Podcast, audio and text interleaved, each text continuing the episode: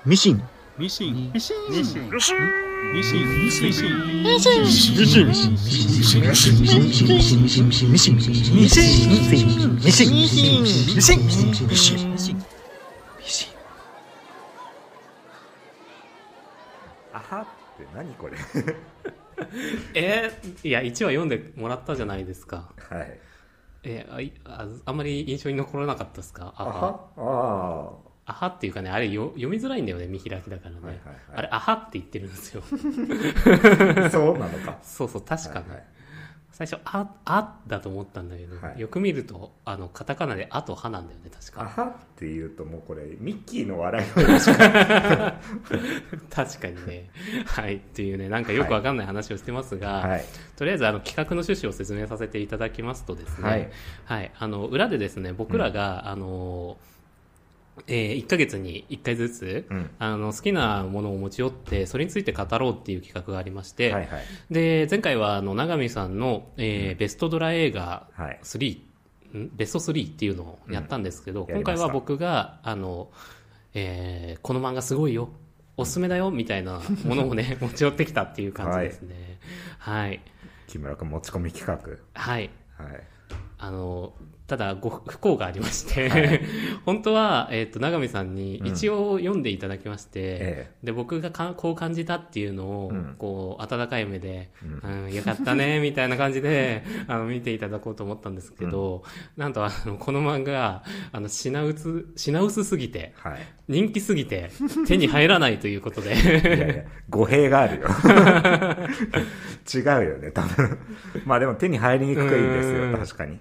ちょっとねなんかアマゾンで頼んでたんだけど、うん。予定より遅れるみたいなことになって。ちょっとねいつ届くか分かんないんだよねはいはい。本当に。多分倉庫の奥にしまいすぎて、ええ。どっか行っちゃったんだなっていう感じで。そうですね。はい。ということなので、えっと、一応、永見さんには、その、僕が持ってきた漫画の第1話だけを読んでいただいて、ざっと。ざっとね、なんか、それで、うん。まあ、わかんないところは、うん。あの、アメトークみたいな感じで、全然わからんみたいなことを言いながら聞いていただければなと思っております。はいはい。あとはできるだけそういう感じの漫画なんで、うんみんな知らないっていうこともあると思うので、あの重大なネタバレとかは避けた感じで、おあの、すごいねやろうと思ってるので、はいはい。あの、ご容赦いただければと思っております。はいはい。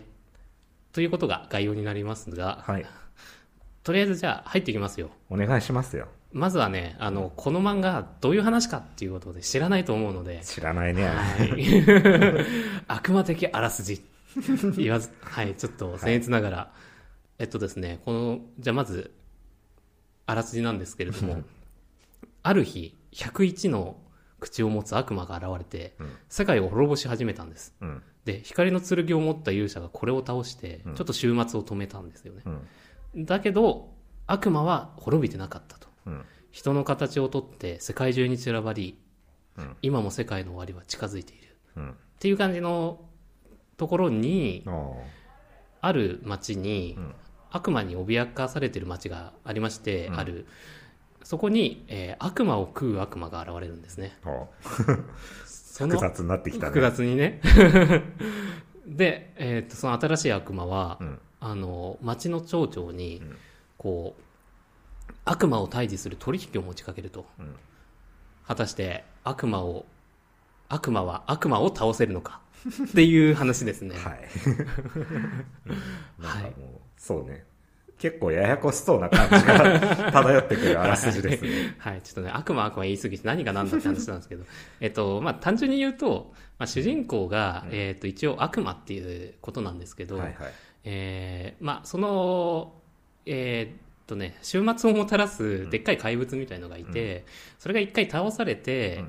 えーっと、世界中にその悪魔つきみたいな感じで散らばったんですね。うん。で、人間の形で、ちょっとその悪魔の口っていう烙印みたいなものがついた、えーっと、人々が現れちゃって、うん。で、えーっと、その人が、その人たちっていうのが、殺しても死なない不死者なんですよ。うん。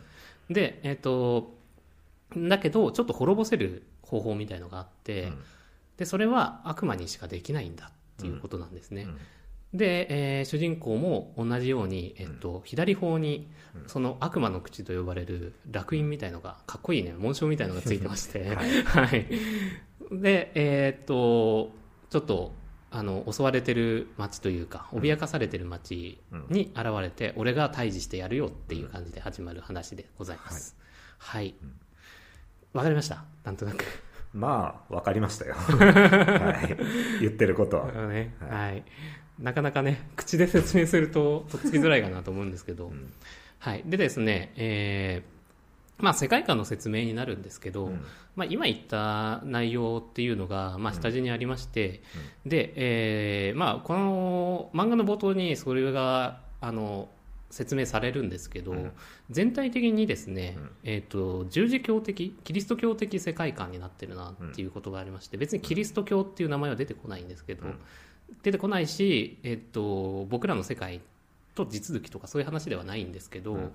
ただ、えっ、と、最初に悪魔が現れる理由っていうのが、えーみんな堕落したったりとか、うん。起こり堕落した町っていうのが、うん。町というかね、えー、と人類が堕落しちゃった時に、うん。えーそれを正すというか、うん。えーそのために悪魔っていうものが現れて、うん。あの世界を飲み込んでいくぞっていう話なんですね。うん。で、えー、とそれを予言した人たちっていうのが、あのいやみんなそんなあの適当にやって、うん。好き勝手やっちゃったら、うん。あの悪い怪物が現れちゃうよって予言してたやつらがいて、うんまあ、それその人と預言者と弟子たちが、うん。えー、とその悪魔に対抗する、うん。まあ、光の剣でもって、うん。えー悪魔を倒したっていうことなんですよね、うん。でもうそこら辺聞いてると思うじゃないですか。あのバビロン的な街をうん。あのがあってそこをこう実際飲み込むっていうのがね、うん。まあ、長見さん1話読んでいただいたらはい。わかると思うんですけど、うん。あそこの描写っていうのがうん。あのまさにそんな感じになってるよと、はいはい。あれどうでした？実際襲ってる 表現っていうのは。ああなんかえっ、と恐ろしいな。いやそんなそんなないよ感想。あそうそうか。そっかそんなないですか。うん。僕結構だからその入りから入ってって、はい。でえっとその町のね神父っていうのが出てきて、そういう話をするんですけど、うん。えー実はそのその怪物っていうのが現れたのが、うん。えー現在時間の20年前ぐらいで,、うんでその神父は実際にそのでっかいあ怪物の悪魔っていうのを見てまして、で町があの飲み込まれる様っていうのを見ていたっていうことで、回想みたいな感じで語られるんですけど、うん。なんか僕はあのあれがあのなんて言うんだろうな悪魔表現みたいなのが、でっかい怪物表現みたいなすげえ面白いっていうのを思って、おうなんかこう海からザワーってでっかい芋虫みたいなのが現れて、うん。でそいつがまさにその、えー主人公の方に刻まれてる悪魔の口っていう烙印みたいのが体に無数にあって、うん。で顔のところにすごいでっかいそれがあるんですよね、うん。でそれがなんかこうガシャーンみたいなガシャーンみたいな感じで、はい。あの開いていってうん。うわなんていうデザインセンスだっていう。はい。そうですね。そうなんですよ、はい。いやなんかすごいかっこいいあの紋章的なものなんですけど、それがこうほどかれていってでっかい口になるっていうのが、うわすごいなっていうのを思ったし、そこで、えーっと神父さんの口から、えーっと過去っていうのが語られるんですけど、まあこれもまたその十字教的だなって思うのが、うんえっと、神父さんは山での羊飼いっていうのをやってて、で港町にまあいろいろその、えー、何ですかね畜産物みたいのを卸しに行ったりしていたと、で、えっと、町行くたんびにあの山のやつらはみたいな感じでバカにされてたりとか、なんかすごいあの好き勝手やってんなみたいなやつらで、あのそれそいつらをあ滅びるなんかな死ねばいいのにって思ってたら 実際に来ちゃって、うん。あのそそいつらが食われるっていうシーンがね、出てくるんだけど、でそこのモノローグが良くて、なんかあのいや実際死ねばいいのにって思ったんだけど、実際こんなやり方で、あの殺されるっていうかもう街ごと飲み込まれるんですけど、ん。でやられるなんてこんな仕打ちないよっていうことを言われるんですよね。はい。そのなんか心理描写みたいのもいいし、で、えっと、その1話の見開きで、で、でもなんかそその見開きで悪魔が、あのそれを街を飲み込んだ食い終わった後に、うん。あのアハっていうね。アハっていうね、はい。でっかいあのなんか吹き出しとあれがあって、うわそれがなんかすげえって思ったんだよね、そうだね。うん怖っていうかはいはいはい。なんかすごい印象に残るなっていうのがねずっとありまして、うんでそこから「あー」っていうすごいなんか笑い声が続いて、はいあの神父さんは病んじゃうっていうね そういう流れなんですけど、はい。はい。あの世界観すごいいいなって思います、はいはいでその後読んでいくと結構、まあ、そういう神話的なロジ,、ロジックっていうか下地から始まるところなんですけど、うんえーなんかあのその後結構偶話的な感じなんですよね、あのやってることとか、う起こっていくこととかあと主人公は結構現代的だから、現代にも置き換えられるファンタジーだなっていうかそういう感じで読み進められるんですけど、うん。やっぱ最終的に終わってみた時に、うん。えっと、そういうキリスト教的記号みたいのがうん。もろもろあったりして、うん。あなんか多分やっぱりそういう、僕もあんま詳しくはないですけど、うん。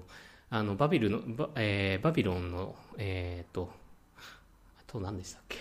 ねバベルの？あそうバベルか、うん。バベルの塔的な、あの物語偶話的な感じになってるなっていう感じのあれなんですよね。なるほどね。はい、で、えっとまあ、神父さんが、うん。えーえっとあ違うや。あともう一個言いたいのは、うんえーの偶話的に見えるっていうのが、うん。えっと、そのこの話を通した時にうん。何人か、えっと、名前がある人物みたいのが出てきて、うん。まあ、名前がなかったりもするんですけど、うん。重要人物だったりして、で各立場の人っていう感じがするんですよね。うんでえっとで神父さんっていうのもな何かしらのその役割みたいのを与えられてる感じがして、で一個この、ま、話の中で、えー何かを決めて行動に移すこととか、うん。停滞してるってことについてとかを、うん。あの語ったりしてて、うん。まあ、それが多分ちょうど出た時期が、うん。あの東日本大震災の話うんとかが多分あったからだと思うんですけど実際悪魔も海から来るしうんであのなんか本当に凄惨な感じでやられていくっていうのとかも含めて。なるほどね。ね。まああんまりでもそこは言うことはないんですけどうん。ただ、えっと、そこに対して結構その停滞してたりとか、えっと、動けないとかうん。動かないとか、うん。あのでも動くしかないとかいろいろそういうのがあって、うん。でそれがちょっとその神話的なアイコン的な味付けになってるっていうのがすごい見やすいっていう感じですね。うん。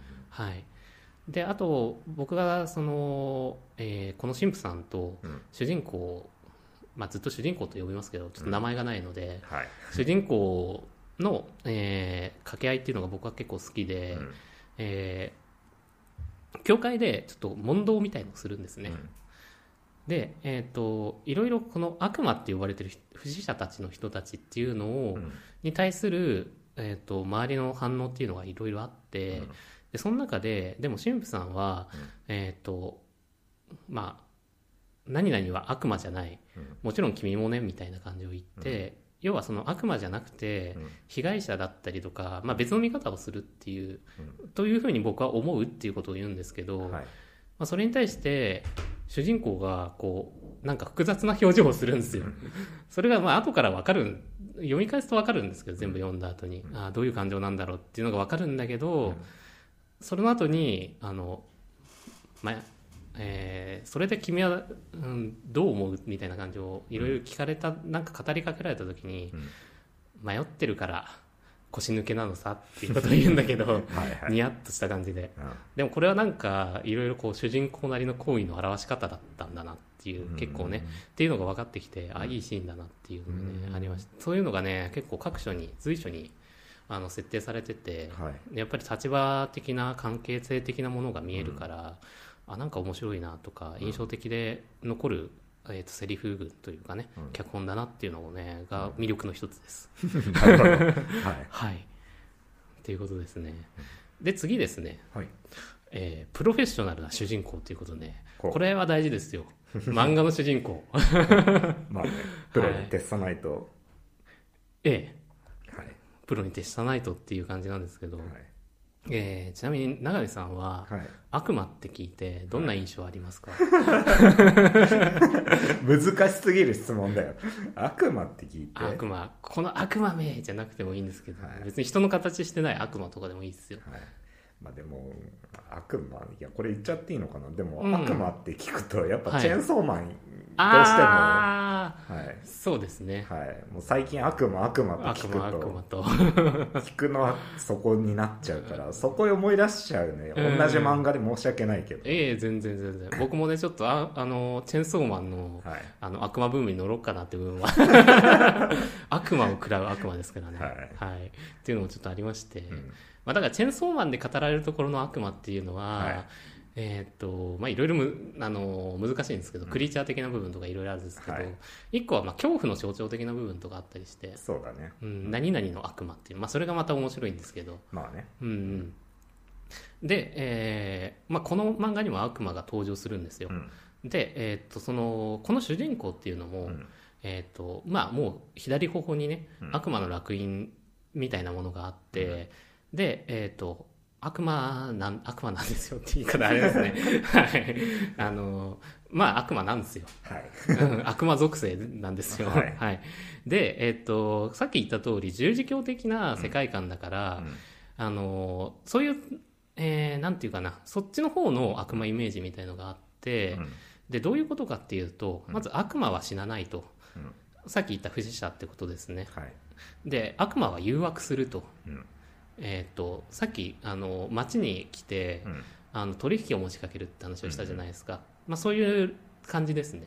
なるほどね。うんで、えっと、あとは多分1話で出てきたと思うんですけど、うんなんか町長に案内を、えっと、その主人公の、うんえっと、監視とか、うんえっと、雑用を頼まれる町の人物ってやつがいるんですけど、うんおじさんがいて、えっと、ジンって名前なんですけど、うんその人がずっとこっちの方を観察したりしてるんですね。うん。で、えっと、そのその人が、うん。えっと、ちょっといろいろあって、うん。まああの悪魔、えっとね、ややこしいんで もう言っちゃいますけど、はい。えっと街を脅かしてる、まあ、要は敵が五島って名前なんですけど、はい。はい。まあ、五五道か。五五道道町か、はい、五道なんですけど、はい。えっと、五道に恨みを持ってまして、えっと、その主人公がどうやって悪魔を倒すのかがに、うん。えっと、すごい興味を持ってるっていう。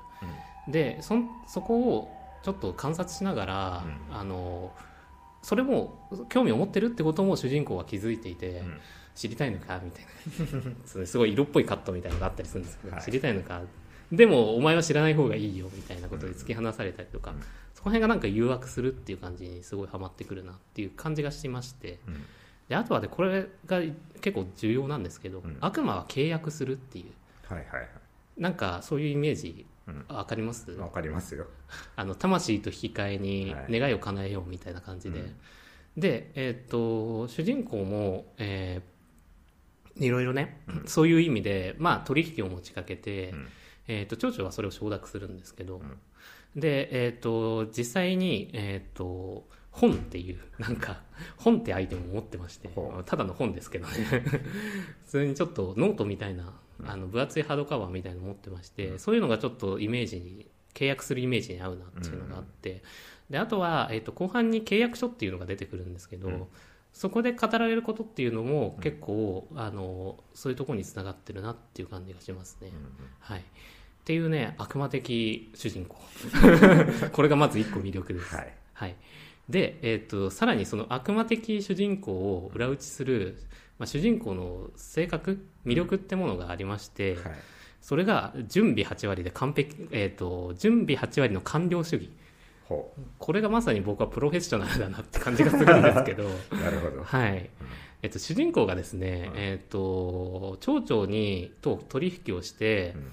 えー悪魔を倒すぞっていうことになった時に、うん。最初にやることが、うん。えっとみんなの聞き取りをするっていうんですよね。探偵的なことを始めると、ほう。ん、これ多分永見さん読んだから分かると思うんだけど、うん。この一人一人、えっとその五道五道ってやつが、う。はい。あのまあ、街に現れて、うん。えー悪魔だってことを、えー知られてう、ん。えー、と街の人たちにちょっと、あの殺されかけるんですよね、うん。実際、まあ、暴れちゃったりとかもするんだけど、うん。でそれで、えー、と一回殺,、えー殺されたりするんですよ、五道自身がね、えーただ不死者だから蘇ったりしてて、で、えー、と現現在は、えー、とちょっと町に離れたところに、うん。えっ、となんていうんですかね、えー基地というか、うんあの拠点を構えていて、で、えー町から月1回ぐらいに食料とか、あとはあの身の回りの世話をする、うん。あの女性若い女性とかを頼んだりしてて、うん。まあ本当にハレンチなやつですよ、そうだね。うんまさに悪魔って感じのやつなんですけど、はい。っていうのでまあだから何回か争ったりしてるんですね、うん。今現状そういう形で落ち着いてはいるんですけど、はいまあ、搾取はされててそれが嫌ってことなんですけど町の人たちは。で、えー何回か殺されてるので、うん。実際に殺した人たちとかうん。町にいるわけで、うん。だそういう人たちに、えーっとちょっと事情聴取をしていくと。うん。はい。まあ、これがですね、えーっとまあ、要はさっき言った準備8割っていう感じで、あ実際に、えー、と五道と事を構えて戦うことに主人公はなるんですけど、うん。その前にの準備段階として、うん。その五道っていうやつが、えー、とどういう人物なのかっていうのを、えー、と周りの町の人たちに聞いて回るっていう。うん。うん、で実際にあのさっき説明したあの本を持ってましてそこにこうやってメモを取ってって、っていうことをやってるんですねで、えーまあ後から分かるんですけど、うん。まさに用意周到って感じで実際にそれが効いてくるんですよ。うん。で、えー、とこれがあともう一個なんでじゃあそういうふうな、えー、と性格というかうん。生き方みたいになっていったのかっていうのも後から分かってきまして、うん。それがまさになんか僕はあのー仕事でプロフェッショナルになってる感じっていうのとちょっと重なってるなっていうことを思ってまして、うんえっとですね、えっと経験と知識とかっていうものを、うん。まあ、このなり、えー悪魔殺しのなりわいを立ててるなって感じがして、うん。でなんでそうなっていくかっていうと、まあ、制限と立場がうん。人を成長させるなみたいのがありまして、まあ、それが僕がちょっと仕事に感じてることだったりして、うん。まあ、先鋭化させていくなっていう感じで、うん。でさらに成長っていうのは何かっていうと、うん。まあ、自覚と覚悟の芽生えみたいな感じで、うん。それがそのこの主人公のうん。そういう立ち振る舞いの矜持みたいになってて、うん。あまさにプロ意識って感じがしてくるっていう。はい。で後々、えー、と分かる後々っていうか分かるんですけど、うん。えー、とまあこの主悪魔の主人公がうん。実は肉親の妹を連れてましてちっちゃい女の子の妹を連れて行ってまして、うん。で、えー、とその子のためにあのいろいろ食いぶちをつなぐために、うん。そういう、えー悪魔殺しでなりわいを立ててるっていうのが分かると、なんかそういう一貫したものが、うん。あのあすごい現代的というか 僕らの共感を呼ぶなみたいな感じがして、うん。すすげえロジカルで好きっていう感じが なるほどね。はい、するんですね。で、あとは、えっと、一個その、えーさっき言った監視とか世話係にされてるジンさんっていううん。おじさんがいるんですけど、うんその人にも、えっと、実は、あの娘がさっき言った五道に世話役として連れてかれてて、うん。で、しかも殺されちゃったっていう話があって、うん。だから、えっと、五道さんにも、えー、五道さんじゃないや、ジンさんにも、うん。えっと、聞き込みをするっていうシーンがあるんですけど、うん。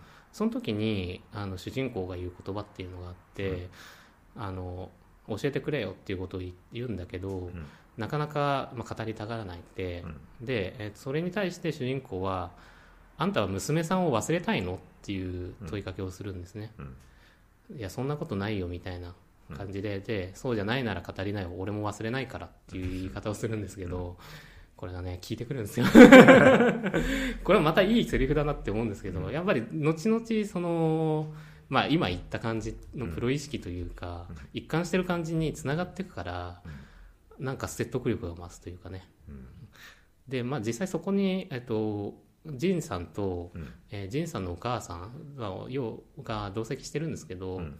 えっと先に、まあ、お母さんが喋り出すっていうそれを聞いてね、うん。なんかそれがまたいいなっていう いいなうん、いいないいなっていう感じです。はい、はい、ですごい魅力的な主人公だと。はい。で、えー次がですねうん。ロックなテーマ。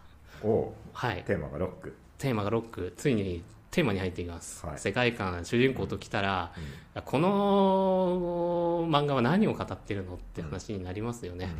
ロックです。ロックか。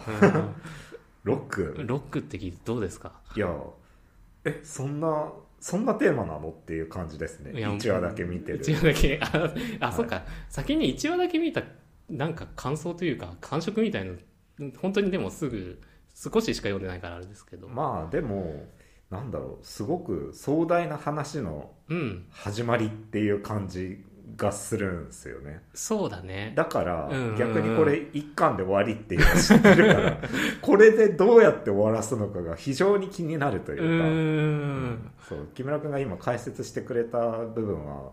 もちろんそうなんだけど、なんかそれ聞いてるだけでもさ、うん。そっからどんだけ壮大な話に広げていくのっていう感じの設定とか盛り込み方だから、うん。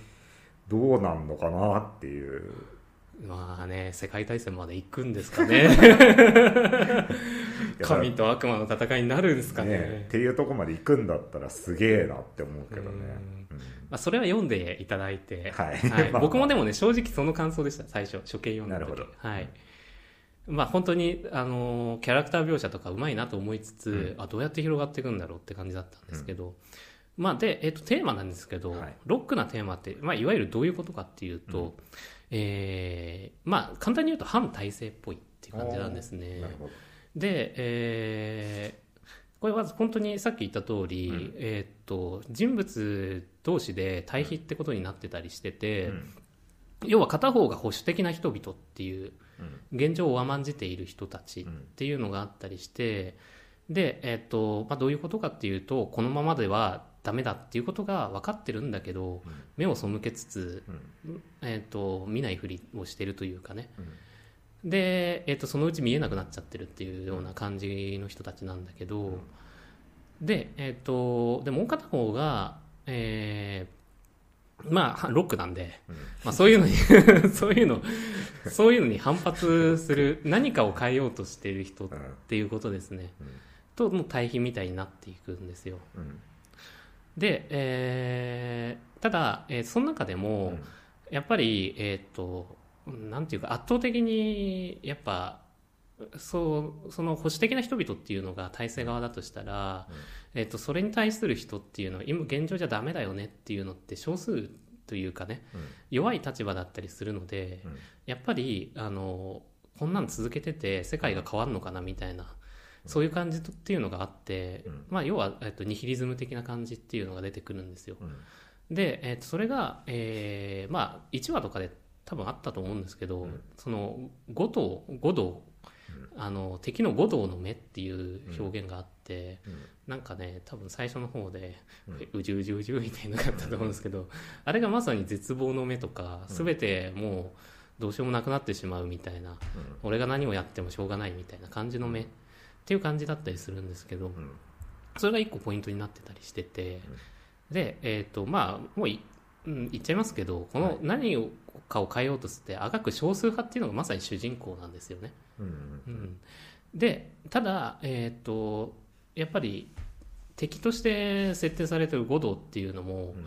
えっ、と、主人公の裏というか、うん。に対する人なので、そこはい、うまいこと対比になってて、うんなんか、まあ、うーん、まあ、最後の最後で、うん。あの、主人公のが笑うところで 話が終わるんですけど、あの、まあ、週末のラフター。ラフターって、ラフ、笑うっていうことなんで、笑ってる人だそう、笑ってる人っていうことなんで、まあ、笑顔で終わるんですけど、うん。そこに対する、えー絶望、うん。ニヒリズムみたいな感じになってて、うん。えっ、と、まさに、まあ、あんまりこれいい言っちゃうと魅力が半減しちゃうかもしれないんですけど、うん。えっ、と、やっぱ言いたいのが、うん。えっ、と、最後に、えっ、と、そこのニヒリズムとかがカットバックしていくんですね。うん。その、絶望的な目っていうのの、目を持った自分というか、うん。まあ、う対比のなる五道と、えーっと、最後に笑う主人公っていうのが、うん。こう、カットバックされていくっていう演出があって、うん。これが素晴らしいっていう なるほど。感じなんですね。うん。で、やっぱ全部読んでわかるんですけど、うん。まあロックなテーマっていうところの中で、うん。えーっと、一個ロジックとして出てくるのがう、ん。えー恐怖は誰のものかみたいなのがあって、ほえー最後にですね、うん。えーっと、まあ要は悪魔っていうのっうて、うんあの、まあまさに街をゆすってたりするんですけど、うん。ゆすりとかって、あの、恐怖が、うん。えーなんていうのかな難しいな。えーっとね まあ恐怖っていうものがテーマになってる、要は相手が例えばあの銃を突きつけてるとするじゃないですか永見さんに、でいうことを聞かせるっていうと、うん。やっぱり永見さん死にたくないっていう恐怖の上で、あのその僕が指示した行動っていうのを取るわけですよね。うん。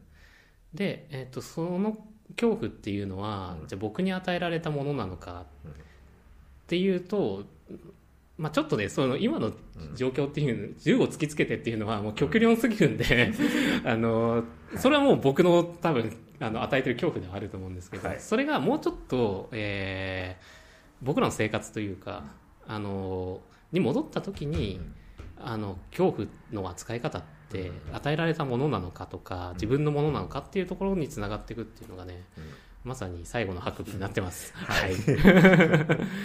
うまいこと説明できてんのかな？いや大丈夫だと思うよ。はい。銃の例は極端すぎると思うけど 大丈夫。ついていけてるよ。はいついていけてますか、はい。よかった。だからね、あの、要はこの、これを読むことによって、うん。普段の生活のなんか希望が見えるというか、ほう。ん、ちょっとね、まあ、積極臭いっちゃ積極臭いんですけど、うん。でも僕はすごい良くて、で、えっと、これ、この漫画最初に、えっと、僕が読んだのって結構前で、うん。もう本当に発売した時に書店並んでて、新作出てるって思って買ったから、結構昔っちゃ昔なんだけど、うん。で、その時の僕に結構刺さってた部分があって、このテーマみたいなのが。うん。だから今思うと、あの、いや、その感じとかかっこよさとかすごいわかるし、あの、すごい乗れるっちゃ乗れるんだけど、うん。もうちょい俯瞰した感じで見れるっていうのもあって、でそれともその視点みたいのも内包されてるっていうのがすごい面白いなっていう感じでしたね。なるほどね。はい、うん。っていう感じのテーマでしたね。はい。はい。で、さえー最後じゃない、次。はい。何個あんだこれって話なんですけど。はい えー次、えーエンタメな構成と演出っていうことですね。うん。まあなんか、ななんかもうだらだらだらと、うん。あの、世界観がどうとか、うん。あの、主人公がね、こんだけどうとか、テーマがうんたらかんたら、はい。だらだらとね、もう言いましたけどね、はい。こんなんね、考えなくても、こんな下地なくても、はい。面白いんです。なるほど。この漫画。うん。まあ、っていうのが、えーこのね、漫画の演出っていうのが面白いっていうのが、まずミステリー要素っていうのがずっと、うん。あの、一貫して続いていくんですよ。あの、長見さん多分1話読んだらわかると思うんだけど、結構その壮大な話とかっていう印象もあったと思うんだけど、はい。あの、いろいろだから引き込まれるような要素っていうのがあ,、ると思うんですよね。うん。まあなんかクリフハンガー的に引っ張られるみたいな。はいはい。うんちなみに、い現状でありますか？いや五道ってうん。なんじゃらっていうところですかね。あ単純に。一番気になるワードだし、うんうんうん。ううん。象徴的だよね、名前がね、まず、ね。ん。だってもうそこ引っかからないわけにはいかないよね どう考えたって。そうだね。はい。だし、なんかちょっとさ、最初のプロローグ的なところで、多分、五道が襲われてるシーンっていうのがあるんだよね。はいはい。だしう、ん。まあ、本当にね、今、えっと、まあ、その、さっきさ、え探偵みたいって言ったのが、うん。えー、五道っていう本人が、えっと、へへへ、お前の前に立ちはだかる五道だみたいな感じで、現れるわけじゃなくて、うん。え第三者から聞いた五道っていう感じで始まるんだよね、うんその町の人からの伝聞っていう感じで、うんそれがまたちょっと引きになってて面白いなっていうのが続いてって、で結構それがあの話を一貫した時に、うん。えー全体見回した時にずっと一貫してあるっていうね、うん。ことなんですよ、これがまた面白いことになってまして。はい。でしかも最後のその笑う笑う手前ぐらいまでずっと五道の話続くんでこれ。うん倒した後も続くんで、この話が。そうなんだ。はい。これがね、面白い話ですね。で、ミステリーっていうと、やっぱ一番の肝は、えー伏線と回収って感じだと思うんですよね。うんまあ、これは別に、えっ、と、あの、コナン君とか金田一みたいな感じではないので、うんトリックがどうとかっていう感じではないんですけど、うん結構あの、こういうところが、あ、こうで、あ、こう繋がって、とか、うんあ、別の見方になってくるみたいなところがあって、うんそれがまさにその、えー謎の中心五道うん周りであの発揮されてるっていうことですね。で、えーまあ五道とは何ぞやっていうところになりつつ、うん五道ってまあ悪魔じゃないですか。うん不死不死なるものというかね。うんで、えー敵対者ってことなんですけど、その不死者の倒し方っていうのも一個ミステリーになってまして、うん多分永見さん最初に読んだ時に、うんまあ、さっきまさにあの悪魔の倒し方ってなんじゃっていうのを探ってるおっさんがいたりして、うん。引きになってたと思うんですよね、うん。ちなみにどうやって倒すと思いますか、どうやって倒すと思いますか、うん。いやー悪魔だもんね、うん。悪魔だから、うん。その概念的なことで言ったら なんだろうみんながわうん。かんねえや。ごめんわかんねえや。まあ永久期間とかでね。はい。あの心臓を差し出させるみたいな。えっとね一個一個ヒントとしては、えー多分1話で主人公が言ってまして、なんでこんな探偵みたいなことをするんだっていうことを、う仁さんが尋ねるときに確か言ってたと思うんだけど、だって不死者を倒すには肉体的な弱点を探してもしょうがないでしょっていう、うん。心を責めるしかないんだよって話をしてて、はいはい。まさにそこが一個、うん。まあ、倒し方のきっかけになってたりするっていう。う。んっていうのと、まあ、あとはあの悪魔たちしか知らないロジックっていうものがあるらしいみたいなことね、うん。とかがあったりしてね、うん。はい、そこがまあね結構引きになっててずっと、はい。運んでくれますと。はい。はい。で、えっと演出面で言うと、まあ、そんなうんちくはありましたけどずっとうんちく言ってるんですけど、結局。あのね見開き、まあ、漫画やっぱうまいんで、うん。あの田辺郎先生はね。うん。あの見開きが3回この漫画に入るんですけど、はい。さっき言ってたあの悪魔のすげえ印象的な見開き、アハっていうのがあって、で、えっと、もう一個は、まあ別にこれネタバレでも何でもないんで、言うと、えっと、炎がねブワって広がるところとかがあって、うん。それがね、えっと、まさにあの主人公の、まあ、ロック反骨心。熱く激しい鮮烈さみたいな、ね表現にもつながってるっていう。ね とかねあのいいんですけどね。はいで後藤がそれをにを見て言うセリフっていうのが面白いんですけど、あの若いやつは派手好きだな 若いやつは派手好きだって言うんですけど。で、えっと、そこがですね分かりやすい対比になってまして、はい。えっとこれ少年と青年と中年ととかいろいろ分けれると思うんですけど、はいはい。えっと若いやつと,、うん。えっと年いったやつの価値観の違いとか、うんっていうのがちょうどそれの、えーさっき言ったロックなテーマっていうのになってまして、まあ、保守的になってくるじゃないですか。はい。やっぱり年取ると。うん。でえっとまあ五道はまあ敵対者なんでうん。保守派なんですけど、うん。それとの、えー対比っていうことになってたりして、うん。それがすごい面白いなって思うんですね。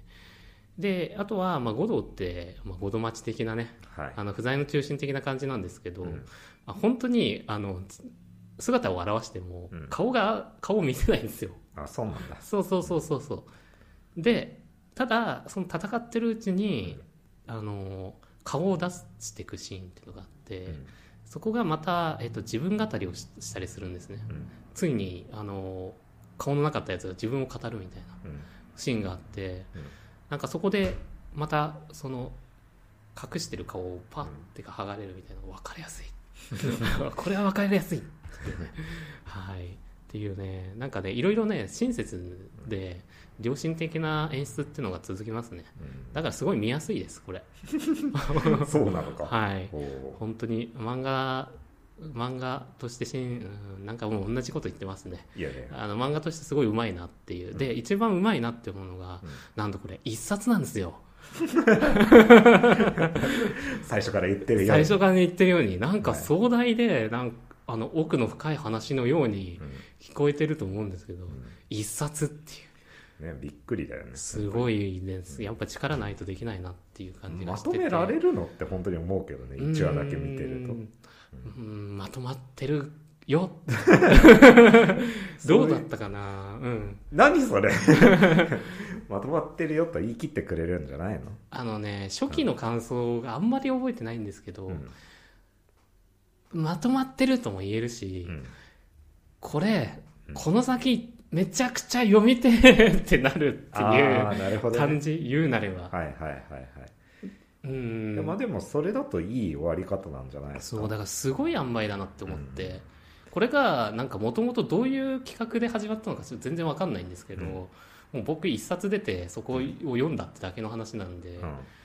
でもこれいやすごい塩梅だなって思ってうん。いろいろ考えた時にもしかしたら新連載として作ってたものかもしれないんだけど、うん。それが打ち切られちゃったのかうん。もともとこれ一冊分でまとめましょう短期連載にしましょうっていうことにしたのかちょっと分かんないんですけど、うん。それにしてもすごいなっていうのをやっぱ思いまして、うん。だからねあの一冊で名作ファンはぜひ、いやでも確かに少ないからね漫画で一冊完結っていうのって、そう意外と求めてる人多いと思うよそういうの。そうそうそうそう。一冊でさっと読み切れて。これがね本当にね書あの電子書籍だったらどんなに手軽かっていう感じがするんだけどね。本当だよ。だって今だってアマゾンに注文してさうん。1週間経っても来ねえっていうことになってるわけだからさこの手に入りづらさは何とかしてほしいよ。そんだけ面白いなら、だからねなだからまあだから逆に一冊だったから、し、まあ、どれぐらい結界誌のファンがいたのかわかんないんですけど前作の、だからどれだけ読まれたんだろうっていうのもあるし、ねなかなか難しいとこですよね、うん。はい。ということでえーはいまあ、結構語ってきましたけどとりあえず内容の話としてはそんな感じですね、ほう、はい。なるほど。いまあとりあえずここまでどうですか？ここまでどうですか、はい、いやいやあの まあまあさすが一冊で完結してるだけあって、うんうん。なんだろう。えっ、とまあ木村さんもポイントを押さえた あのなんでしょうね。魅力っていうのを教えていただいたので、うん。はい。ちょいいんじゃないでしょうか。はい、はい、ありがとうございます、はい、ろくなこと言えずすいませんね、いえいえとんでもないです、でえっとまあ次がですね、はい。まあ、これでも作者の話したいなと思いましてはい。はい。田辺イエロー作品ですよっていうことなんですけど、うん。あとまあ15分ぐらいで終わるんで ご容赦いただければと思うんですけど。全然いいよ、はい、結界誌の人なんねそう結界誌の人で結界誌読んだことあります？結界誌もね読んでないんだようねただまあ絵は見たことあるから、うん。なんかそれと比べるとうん。今回のその週末のラフターは、うんうんうん。あれえこんなすげえうまかった人なんだっていうのにああそうかもしれない。へ元が下手っていうイメージが全然ないけど。いやへ下手って言い方はあれだけど それ連載初期は下手だよね、本当に、うん。本当にっていうかなんていうの言い方が難しいんだけど、はい。でも本当に多分連載以降終わって、上手くなったとか漫画上手くなったみたいなの絶対あって、うんうんうん。その後に書いたやつだから、ん。そこは多分感じると思います、なるほどね、うん、で、えっと結界誌であんまキャッチーじゃないじゃないですか、うん。正直見見た目的にっていうかね。なんか僕もなんで読んだんだろうって正直最初があったんだけど。うん。であとあんまりサンデーの少年バトル漫画だから、うん。あんま主流じゃないなって言い方言ってもあれなんだけどサンデーファンにはもう申し訳ないんだけど僕ジャンプで育った人だから、あの結構そういうのがあったんですけど。わかるよなんとなく。でもやっぱ結界誌もう僕本当に好きで読み始めた後はあの新品で買い集めてたりしてたんですけど、うん。続き気になってたし、でえっとまあすごいね魅力がある作品なんですよ。うん。で、えっと、それがまさに今回にも現れてる感じでで、まあ、結界誌どんな話だったかっていうと、うん。えっとまあ、売りとしては、うん。えー永見さんもねこの集大大好きだと思う、うん。才能に関してのルサンチマンっていうのがねすげえ描かれるっていう。なるほどね。うん。うん。でそれしかも兄弟で兄弟っていうのが結構テーマになってて、ほえっと、主人公の、えー少年まさに少年漫画で少年なんだけど、このラフターよりうん。さらに年下なんだけど、うん。で少年ともう一個上に兄貴がいて、で兄貴が、えーその主人公うん。を、えー、とに嫉妬してるし、うん。主人公も兄貴ともっと仲良くなりたいのに嫉妬してるみたいのがあるの、あでそれの、えー、と軸として才能っていうのがあって、でそれが、えー、と結構話の全体的にうん。才能ってものがテーマになってたりしてて、えー、と要はこれあの結界師って、えー、と日本的な、うん。えー能力バトルものなんだけど、結構その和風な感じなんだよね。ーうんでその異能っていうのを持っている人たちにもやっぱ力の幅があって、うん。それがまさに才能って感じで現れてる、うん。でそれを巡る感じで話が進んでいったりするんだけど、ん。だけど結構そういうなんていうかね黒い黒々しいものっていうのを表現しながら結構カラッと読めるっていう感じがあってへなんかやっぱりまさにこれラフターと一緒なんだけど、うん。えっと結構ミステリー要素であのずっと話をでっかい話を続けながら、うんえーそのちっちゃい話のマクロ的な話で言うとその才能に対しての嫉妬心みたいなもの、うん。で僕らも拭いきれないじゃないですかそんなのっていうのはさ。そうね。でそういうところが結構共感を呼んでたりしてて、面白いなっていうのと、うん。あとは、えーロジカルな戦闘描写っていうのがありまして、うん。えっ、とまさにこれもラフター的な話なんだけど、ん。あの結界っていうのがうん。主人公が使う異能なんですけど、ん。えー場所を指定してうん。四角い立方体で囲んで、うん。その中に敵を閉じ込めて、うん。その箱ごと箱を消すとあの中のやつも消えるっていう。うん。ちょっとねゲーム的なんですよね。へえそうなんだ。そう。で、えー、とそれが基本なんですけど、その四角っていうのは自分で足場にできたりとか、あともっと伸ばし一方体じゃなくて伸ばしたりとか、いろいろ使い方があの応用が効いたりして、はい。それがまたロジカルなんですよね。確かに。すごいそれがね面白い。であとは、えー、とそのメインの戦場みたいのが、えーと主人公の会は学校なんだけど、うん。えー、と設定としてその烏森っていう烏森学園かな、うん。学校があって、えーそこが、えー、とあやかしが寄ってくるような、うん。あの土地なんですよ。うん。でそこで、えー、とあやなんであやかしが寄ってくるかっていうとそこにずっとあやかしがいるとレベルアップしていくの。うん。どんどん強くなっていくんだけど、で寄ってきちゃうしレベルアップしちゃうから、そこを守るための一族っていうのが主人公で夜な夜な あの守ってるっていう設定なんですね、だからなんかいろんな敵がそこに現れつつで時間制限でどんどんでっかくなっちゃうから、それを工夫して倒していくっていうのは本当にロジカルっていう。うんで作者もなんかあらす、うん、と後書きかなんかで言ってたんだけど、本当にそういう設定でいろいろ思考実験しながらうん。作ってて自分も楽しかったみたいなことをしてて、へあなんか本当にそういうんなんて言ったらいいのかねロジカルなしあの作り方をする人なんだなっていうのをねえ なるほどね。はい、ラフター読んでも感じますね、でえっ、とはいでえただカラッさっき言った、うん。あのあんまり黒いところにとらわれずにカラッと読めるっていうところが良心的っていううん。感じであんまりこれは他の人の感想ですけど、うん。えー、と敵になってたやつがこ味方になるっていう展開は結構あるんだけど、うん。えー、と味方からあの裏切るかもしれないっていうサスペンスはなくて、うん。そういうところがあんまりストレスになってなくていいよっていうう、ん。なるほどね。結構あるじゃないですか、うん。ヒロアカでもあの裏切り者これいるなみたいな。そうだね。実はお前がみたいな、うん。一番仲良かったやつが実はみたいなのとかは結構なかったりする、うん。あと長部さんこれはねおすすめのところなんですけど、はい。あのさっき反体制的とかうん。ロックだって言ったじゃないですか、うん。あの敵におじさんが多いです。いいね。いいでしょ。あのだからなんか多分比較として、結構その才能っていうのが、うん。あの今回、えー結界者はテーマになってたんだけど、ん。えー、とその才能あふれる少年未来がある人に対して、うん。あの才能がなくてどんどん年を取ってっちゃって、えー、とそれでも力を求める人とか、うん。あのし若い人に嫉妬する人みたいのが結構敵として出てきたりするっていう感じで,、であまりにおじはんおじさんが敵に出過ぎて、うん。あの編集に怒られて、うん。あの最初におじさんとして出てくるんだけど、ん。力を得るごとにだんだん若返ってくっていう キャラクターが途中で出てきます。こ れめっちゃ面白くて、いいねそはい。れ、ちなみにそのおじさん僕大好きなんですけど、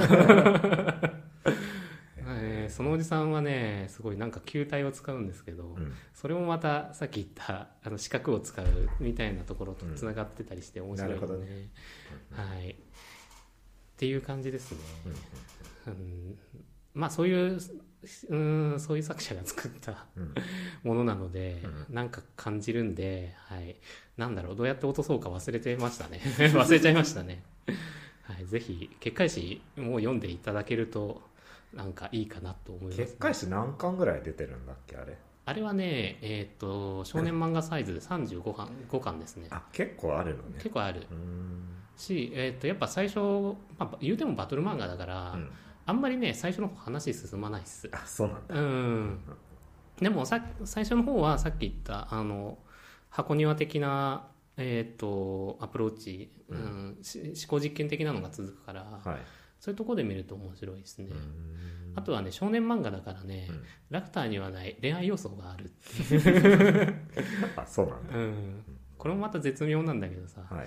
あのまさに少年っていう感じの主人公に対してうん。ちょっと年上な幼なじみっていうのがあてがわれてるっていうなるほど。ちょっとそれが多分サンデー恋愛観なのかな分からんけど。確かにそう言われるとそんな気がするね でまあしょうあそう。でね主人公もね魅力的っていうのがずっとまっすぐなんだよね。なんかそのあのその子もうん。その子がえーっとなんていうのかな。えーまあ、さっき言った、うん。う学校を夜な夜な守ってる一族なんだけど、うん。その一族が2つあってうん。でちょっとあのライバルっぽい感じで、うん。片方の家の女の子、うん。でもう一個片方が主人公で,、で結構その家を継ぐことに対して、うん。あの主人公が悩んでたりした時に、あのそのヒロインがうん。主人公をかばって怪我とかしちゃって、うん。であこれ迷っちゃいけねえとかってこういうの守んなきゃいけないっていうのをずっと一貫するっていう マジ優しいんですよ。なるほどね。あなんあの趣味がお菓子作りだからね。はい。あはい。なんでね恋愛要素とかあるんで、おすすめですね。はい。しかもねだんだんだんだんそのヒロインが、うん。あまあお姉ちゃんだからさ年上だからさ、うん。あなんか子供だわって相手にしないんだけどだんだんなんか成長していって、うん。ちょっとドキドキしてくんだよね。そのなるほど。はい。それもまたいい感じですね。はい。はい。そんな感じで、はい。あの田辺イエローさんの、うん。まあ、魅力が詰まった週末のラフター一冊でもう味わい尽くせる、はい。おすすめです。ぜひ読んでいただきたいです。はい。はい。ありがとうございます。はい。長かったっすね。いやいやそんなことはないよ。1時間1時間もかからずによくまとめられたもんだね、あらあらあらあら。はい、行きましたね。すごいですね。はい。まあ僕はこれでやっとバードメンが読めるよ。自作の。いやーなんかさ、あのーバードメン積む積んでた漫画というかまだ買買ってないっちゃ買ってないんだけど、ん。一個さちょっと僕ラノベを目指してたみたいな話あったじゃないですか、はい。あのあの頃にさ、うん。なんか本当に話が書けなくて、うん。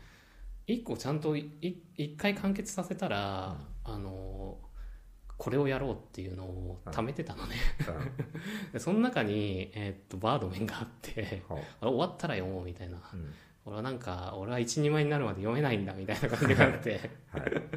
まあ結局挫折はしたんですけど、でもその挫折っていうのもまたなんていうかっていうかもともと積んでたっていう話が、うん、と「すずめの戸締まり」とつながるんだけど、ん。えーなんていうかね好きなものを見たくないというか抵抗がある。すごい見たいんだけど見たくないみたいな、ちょうんっと嫉妬心みたいなものがあって、うん。それもうさ別にデビューしてもいないのにさ、うん。本当そんなの持つのどうなのって思うんだけど、いやいやはい、っていうので積んでたりとか、あとはそれをよ書きい一応一本書き切ったんですけど、ん。なんか本当こんなんこんなっていうぐらいの僕の感触としてはですけど、うん。作品だったんですね、でニヒリズム的な視点とかが入って、うん。なんかそういうのを感じた時に、うん。あ本当に結界誌わかるみたいな結構あったりしたんだよね。えはい、だからねこれでやっと、まあ、うん、一個区切りがついたんでバードメンがやっと読めますよ。ー よかったね。はい。永見さんもバードメンどうですか？いやー週末のラフターをちゃんと読んでから。そうだね。あと結界誌読みたいな普通に。あ本当ですか、うん。結界誌だったら、あの多分集めなくても、あのサンデーエブリで読めんじゃないの？と思うんで、はい。確かにね。あるとまあねなんか電子書籍のさ、ああいう系の嫌いなやつでさ、うん。1話分割するのが本当嫌いなんだよね。ああそれ俺もさあんま好きじゃないな。ね、そんだけいやまあ分かるんだよ。それは、あの課金しないと儲かんないからうん。維持できないっていうのは分かるんだけど、うん。なんか1話で切切ってくれよっていうすそうごいさ。だね。だってさ35話35巻もある話だからさ、うんそんな出し惜しみしなくてもって思うし。確かにね、うん。しかもそこでぶち切りぶつ切りにしちゃうのって多分作家の先生にとってもあんまり嬉しいことじゃないよね。うん。そうそうそうそう絶対設計としては1話でとかさね巻ごとにでやってるはずだからね、うん。はい。っていう感じでございます。はい、はい。ということでですね、うん。えーお別れの時間が迫ってまいりました。はい、はい。永見さんに最後に総括をお願いしたいんですけれども。総括？はい。えーこれ俺今回の言うの？俺がおすすめしてるわけじゃないのに、まあでもね今のを聞いてえー？あの永見さんにもね一言お力添えをいただけたらなと思います。いやうーん週末のラフターはそうですね。えっ、と週末のラフターはロックだっていうことを知りました。えっとただなんか田辺イエロー先生、はい。非常にロジカルな方だっていうらしいので、えー理屈っぽい人におすすめなんじゃないでしょうか。ありがとうございます